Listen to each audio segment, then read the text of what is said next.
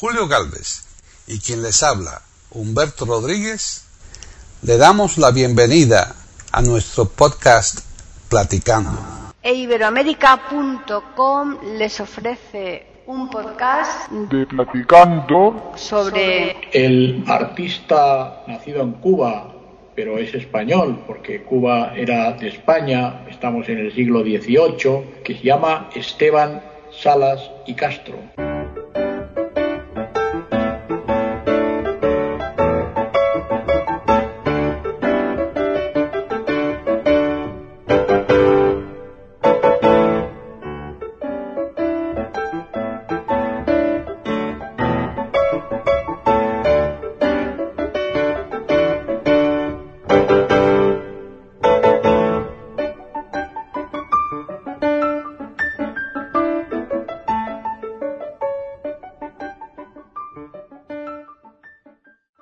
¿Qué tal? Ya estamos otro día más aquí en Platicando Podcast Rescatando Música Olvidada de iberoamérica.com. Soy Paqui Sánchez Galvarro y hoy está conmigo aquí en Madrid un día fatal, un día espantoso. Eh, bueno, yo no sé si ahora mismo lloverá por donde vive Hilario Alonso. ¿Qué tal, Hilario? Hola, hola. No llueve, en este momento no llueve. No llueve, ¿verdad? Sal, saludos a todos y a ti, naturalmente. Claro, bueno, pues eh, llevamos unos días de aire. Pues tanto, tanto que ha cerrado los parques aquí en esta ciudad nuestra. Los parques han cerrado. Sí. Bueno, ayer Porque el incluso, viento es... ayer incluso, ¿no? Hubo una, se cayó una marquesina y desgraciadamente se encontraba debajo una chiquita de creo que de 27 años, de ca- canadiense, ¿no? Y la ha matado. Sí, de Corea del Sur. O de Corea, sí. La verdad es que es una pena, pero bueno, es que estas cosas de la naturaleza es lo que tiene, ¿no? Claro, la naturaleza mm, es indominable, no la domina nadie, eso por Mm. supuesto. Sí, así que, bueno, hoy vamos a hablar de una persona que pese a ser español no nació en España, ¿verdad, Hilario? Pues no, efectivamente, es español, pero no nació en la península, ni tampoco en Canarias. Exacto, fíjate.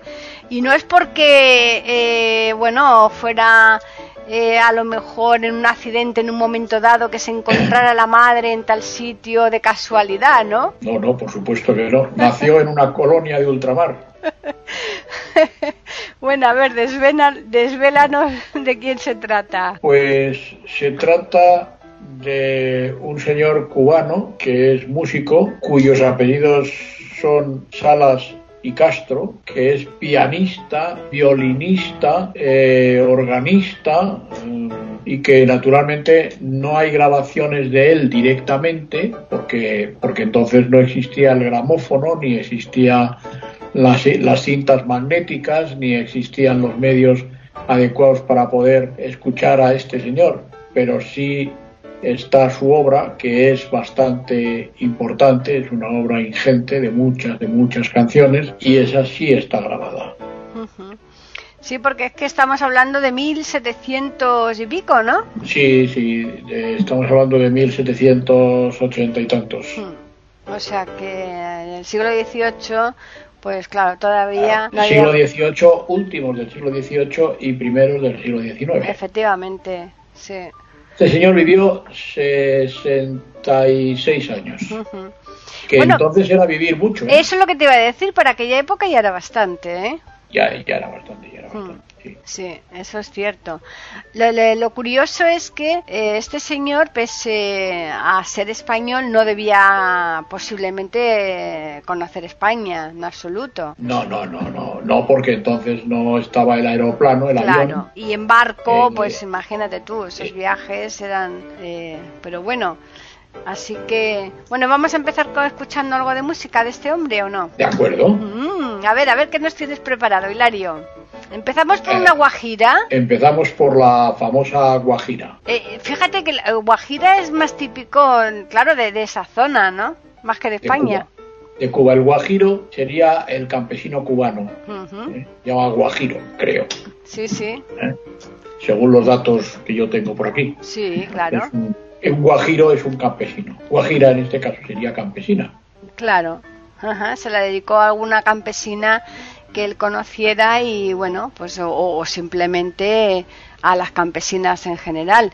Y como tú decías que por supuesto en aquella época no había grabaciones, esta interpretación ha sido ya posterior, esta interpretación al piano, que es la que nosotros vamos a escuchar por el pianista Harold Granmaches.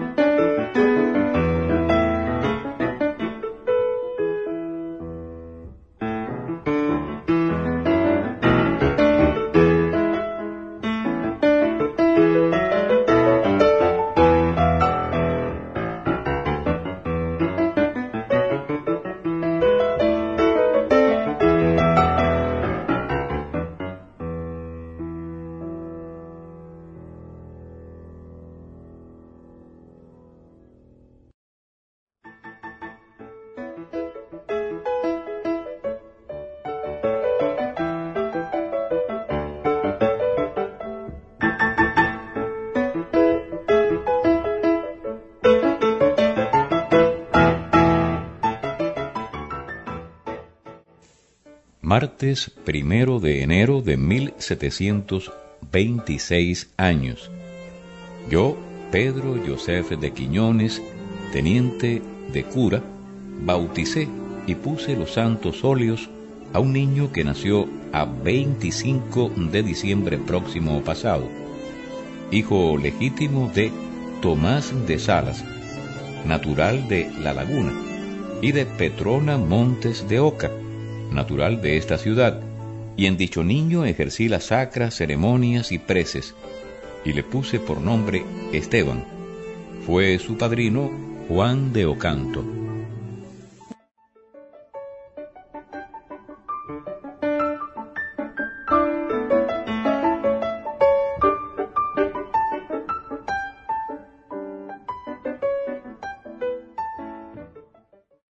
¿Os gusta la composición de Esteban Salas? Es verdad, Esteban, porque no habíamos, dicho que se llamaba Esteban, ¿verdad? Habíamos, dicho, había dicho yo Salas y Castro, que es como se llama el apellido, pero de nombre se llama Esteban. Eso es. ¿Eh? Eh, es un músico del siglo XVIII que a mi juicio no ha tenido la proyección eh, internacional, universal, suficiente, porque es procedente de una colonia de ultramar, de una colonia de España, de ultramar. Eh, eh, imaginaos la gente de Mozambique, de Angola, de la India entonces, eh, que también era colonia, de una serie de, de, importantísimos países que entonces eran colonias y que seguro que han tenido artistas, bueno, segurísimo, han tenido genios, han tenido celebridades y evidentemente pues los que se conocían eran los artistas de la metrópoli, ¿verdad? De Inglaterra, de España, de Holanda, que también ha sido, Holanda ha sido muy colonial, Portugal no digamos, ¿ya? Entonces, eh, pues se conoce, por ejemplo, a Camões, que es un poeta portugués, pero no se conocen muchos poetas mozambiqueños, ¿verdad? O Claro. angoleños, Hmm, ¿eh? o caboverdianos, ¿verdad? Sí, Bueno, pues en, en España pasa lo mismo, las, las colonias pues eran colonias, no eran provincias, pero eran colonias, no dejaban de ser colonias, ¿no? Pero bueno, este señor es un, es un artista, es una celebridad, no cabe ninguna duda, el Esteban Salas y Castro. desde luego. El, este hombre eh, que después, mm, bueno, ya como era muy típico en aquella época, bueno, mm, hoy día ya no se da, ¿no? Pero sí que, no- yo digo en aquella época, pero incluso mm, también a posteriori, ¿no? Porque eh, hasta no hace mucho tiempo yo creo que las familias siempre se de- destinaba el mayor al seminario, ¿no? Sí, sí, efectivamente, porque este señor era cura, era sacerdote, Mm, tiene mucha música religiosa, mucha, mucha. mucha. Sí. Eh, nosotros ya cuando llegue el momento, Hilario, yo creo que podemos mm, dedicarle un podcast a- para Semana Santa porque tiene muchas músicas, tiene misas de difunto, misas de... Siete misas tiene. Sí, sí, sí, sí. Y después para el año que viene pues podemos dedicarle un podcast también monográfico a él de villancicos que tiene cantidad de villancicos y muy bonitos, eh, eh, cantados a cuatro voces preciosos. Claro, naturalmente, ¿cómo no? Sí, sí, podemos hacerlo, claro, y lo, y lo haremos. Claro, claro. Bueno, y entonces ahora que vamos a escuchar.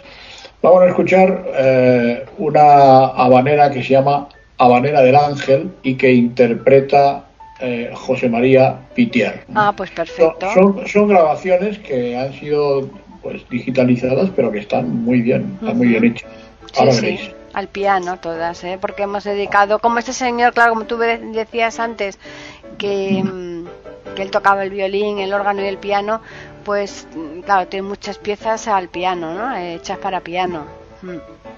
Pues oímos Habanera del Ángel, ¿vale?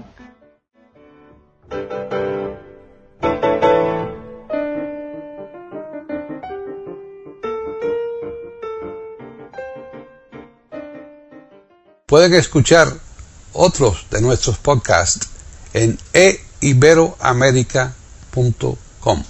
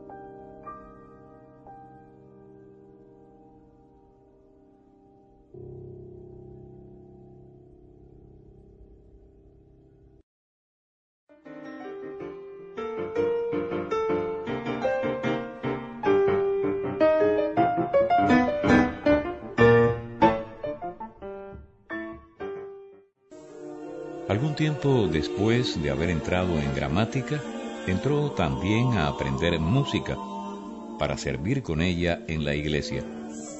Como en efecto comenzó su servicio cantando de tiples de la música de La Habana desde el marzo del pasado de 1734. Por certificaciones y otras noticias fidedignas, sabemos que dicho sujeto se aplicó desde su puericia con ansia al estudio de las letras, y que concluida la gramática, examinado acerca de ella y matriculado en la Universidad de La Habana, cursó en ella la filosofía explicada según la mente del angélico doctor Santo Tomás de Aquino, en la cual hizo notables progresos, como acreditó especialmente en el último de tres actos de conclusiones públicas que sostuvo, defendiendo toda la filosofía que había aprendido, en que mereció los aplausos de todos los literatos y demás gentes que a él le concurrieron.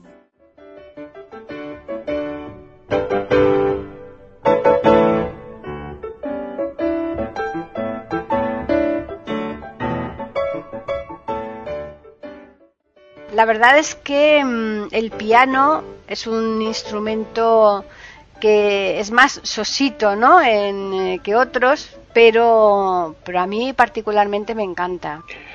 Yo creo que el piano es un instrumento rico. Es uno de los instrumentos más ricos que existen, porque se puede permitir, el pianista se puede permitir el lujo de usar dos manos y dos claves. Usa la mano derecha, que está en clave de sol en segunda, y usa la mano izquierda, que está en clave de fa en cuarta. El pianista tiene, está interpretando sus composiciones eh, nada más y nada menos que en dos pentagramas. Tiene en sus manos, pues, mm, casi una orquesta. No es una orquesta, porque no tiene un violín, una trompeta, una tal, como, como sí que lo tiene el órgano. El órgano sí que tiene una orquesta, una real orquesta.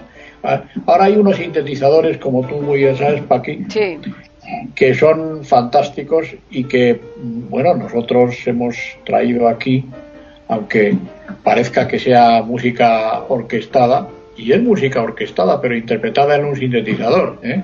Las canciones de Paqui, por ejemplo, que están orquestadas y que, bueno, si, si alguien se ha incorporado por primera vez a este podcast, que espero que si se ha incorporado por primera vez siga con nosotros, tengo que decir que, que Paqui canta. ¿eh? canta muy bien y entonces mm, nos aporta de vez en cuando música suya, su música, ¿verdad? Esa música está perfectamente orquestada y esa música está orquestada en un teclado, un sintetizador. Y en esa música, pero no solo aquí, mucha gente, hoy, hoy se graba prácticamente así. Hoy ya no hay orquestas en los estudios de grabación. Hombre, puede haber orquestas, pero vamos, hoy se hace todo con sintetizador, ¿verdad? Y se hace una gran música orquestada con el sintetizador. El piano, el piano es un instrumento rico bajo mi punto de vista, porque te permite eh, tocar y acompañar a la vez. Eh, la guitarra también, pero no es lo mismo. ¿eh? Y al piano se le puede dar expresión, todo depende del ejecutante, que sea bueno, que sea malo. Claro. Pero el piano es un gran instrumento. Lo que pasa es que el piano es un instrumento de percusión, porque las, las teclas actúan sobre unos martillitos que le dan a las cuerdas del piano, que el piano tiene una serie de cuerdas arriba, en la parte superior, y esas cuerdas son las que producen el sonido, ¿verdad?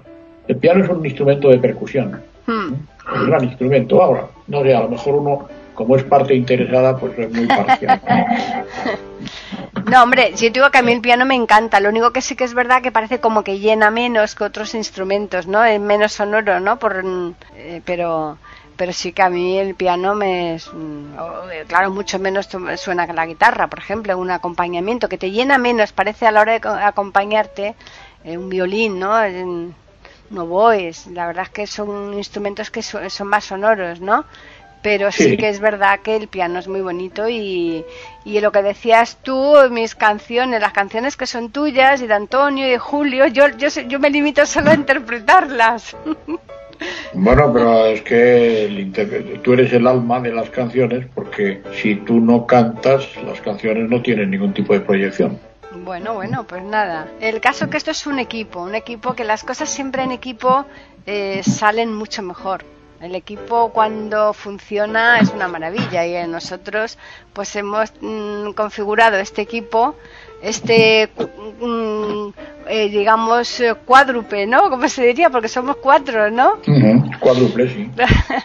Así que bueno, y ahora la canción que vamos a escuchar eh, la persona que la interpreta es todo, vamos, una maravilla, es un monstruo el piano. Es un monstruo, es un monstruísimo, nada más y nada menos que Ernesto Lecuona, que va a interpretar una mazurca de este señor, de Esteban Salas y Castro. Exacto. Pues nada, pues vamos a escucharla.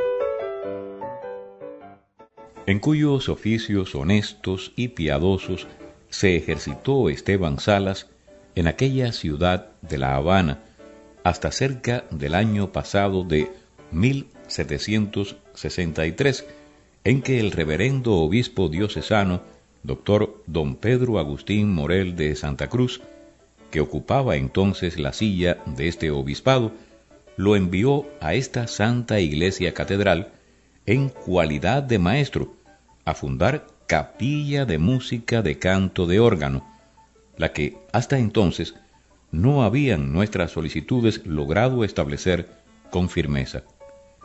Llegó pues el sujeto a esta ciudad en febrero de 1764 y, presentado y admitido por este cabildo, empezó a ejercer su ministerio con tanto empeño y tesón que en breve tiempo se oyó en esta catedral lo que mucho antes se había procurado y no había podido conseguirse.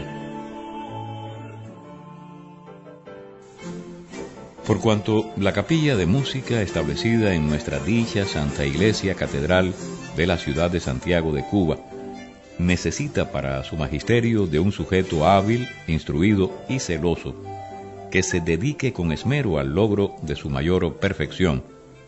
Por tanto, y atendiendo a que en la persona de nos don Esteban de Salas concurren las partes de idoneidad, aplicación, por el tenor de las presentes, os elegimos, constituimos y nombramos por maestro de la expresada capilla, y os damos el poder y facultad que de derecho se requiere, para que por el tiempo que fuere nuestra voluntad lo podáis usar y ejercer, debiendo asistir con la capilla de la música en la referida iglesia catedral los días y festividades que fueren de obligación, y pudiendo hacerlo a cualesquiera otras a que fueseis llamado así en ella como en las demás iglesias de la mencionada ciudad.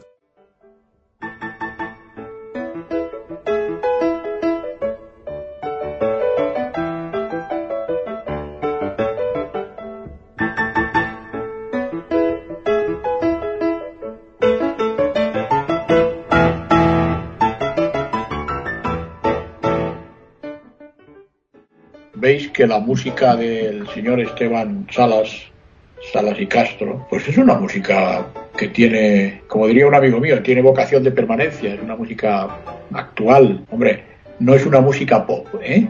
Eh, ya sé que no es una música pop, pero sí es una música actual en cuanto que se deja escuchar y se deja escuchar bien. Eh, esta, esta es una faceta del señor Salas y Castro, de don Esteban el maestro Salas y Castro.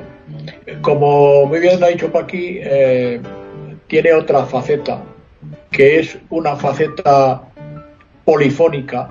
cuando escuchemos algún fragmento de sus misas o de sus villancicos o de tal, que lo pondremos en programa posterior, ya veréis pues cómo, cómo es el tío que es buenísimo, es, es fantástico, ya lo veréis.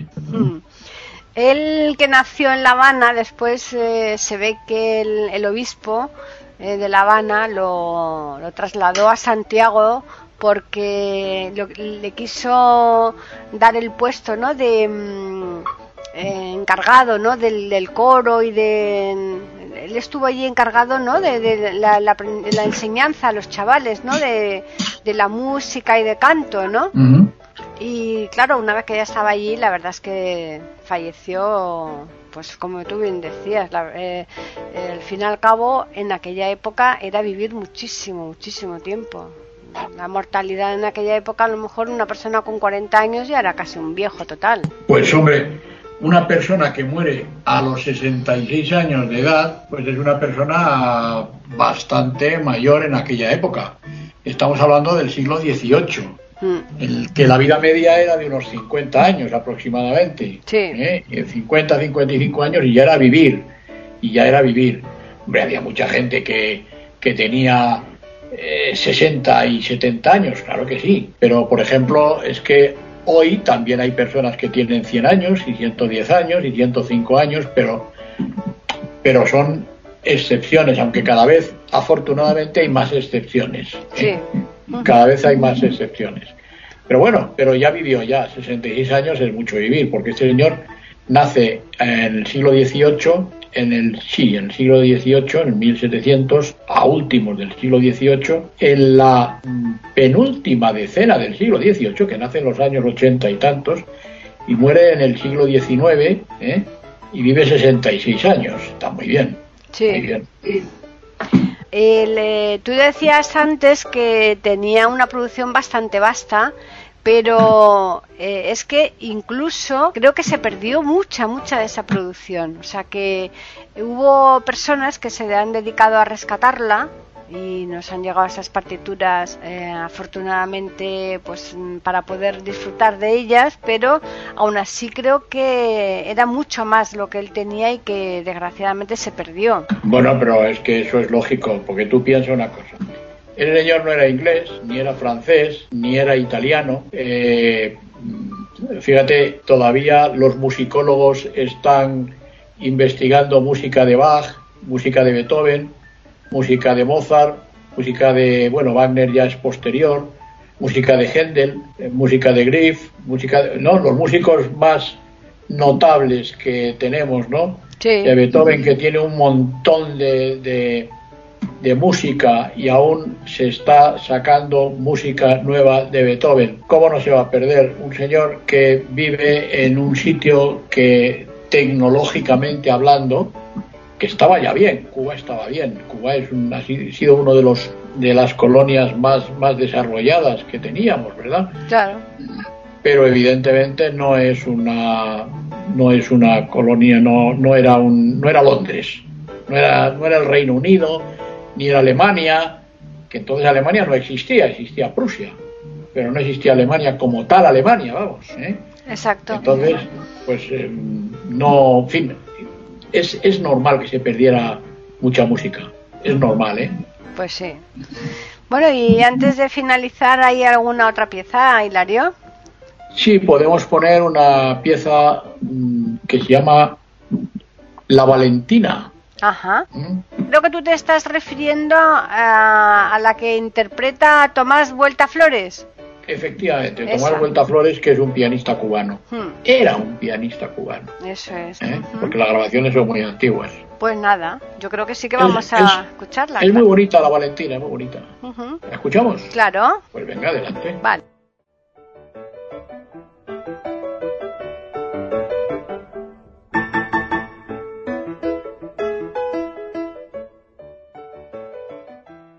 Pueden escuchar otros de nuestros podcasts en eiberoamerica.com.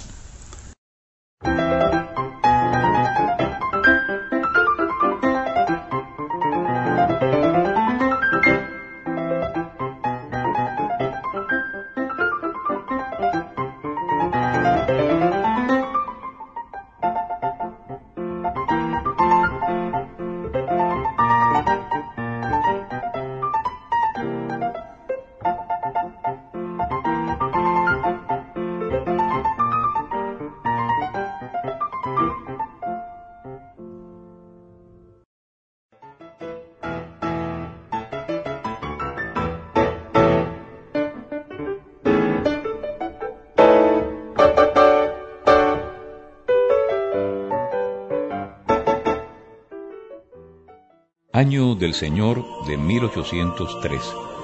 En 15 de julio, don Esteban de Salas y Castro, presbítero natural de la ciudad de La Habana, en comunión de nuestra Santa Madre Iglesia, murió, habiendo recibido todos los sacramentos, cuyo cuerpo en la iglesia del Carmen fue sepultado por su señoría muy venerada de An y Cabildo. Lo firma el cura rector por su majestad del sagrario de la Santa Iglesia Catedral de esta ciudad.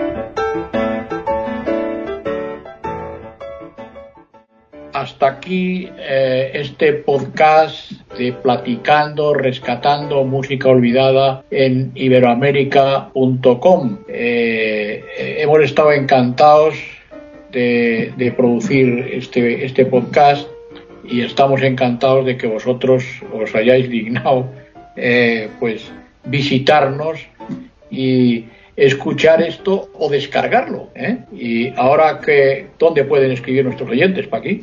Pues nos pueden escribir al correo que tenemos que es platicando arroba eiberoamerica.com, pero tenemos un Twitter, Hilario. Efectivamente, el Twitter es arroba e iberoamérica con la E y A mayúsculas. Aquí estamos a su disposición siempre.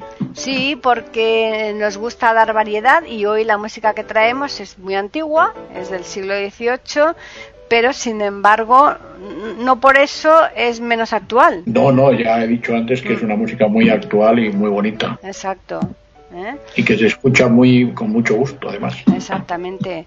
Así que a los oyentes recordarles que nosotros estamos aquí, como siempre, todos los miércoles puntuales con un nuevo podcast de Platicando Podcast. Rescatando música olvidada.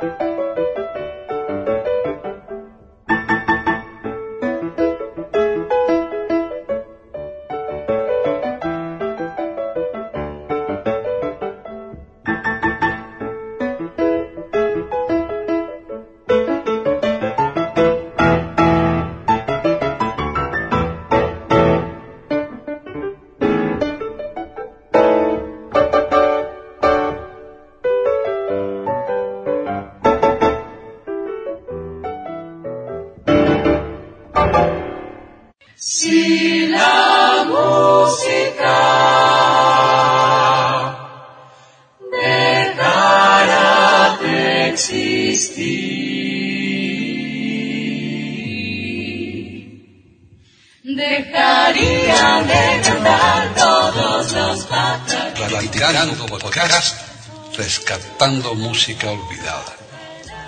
Aquí encontrarán compositores e intérpretes de antaño. Participación de oyentes que lo deseen, con creaciones propias o aquellas que quieran rescatar. Podcast dirigido por Paqui Sánchez Carvalho. Edición de audio a cargo del productor Julio Galvez Manríquez. Pueden escuchar otros de nuestros podcasts en http dos puntos barra barra e. Pueden escribirnos por correo electrónico a platicando arroba e o por Twitter a e con la e, la i de Ibero y la A de América en mayúsculas. Solamente me resta agradecerles a todos su atención e invitarles a que regresen el próximo miércoles para escuchar otro programa de Platicando Podcast, Rescatando Música Olvidada.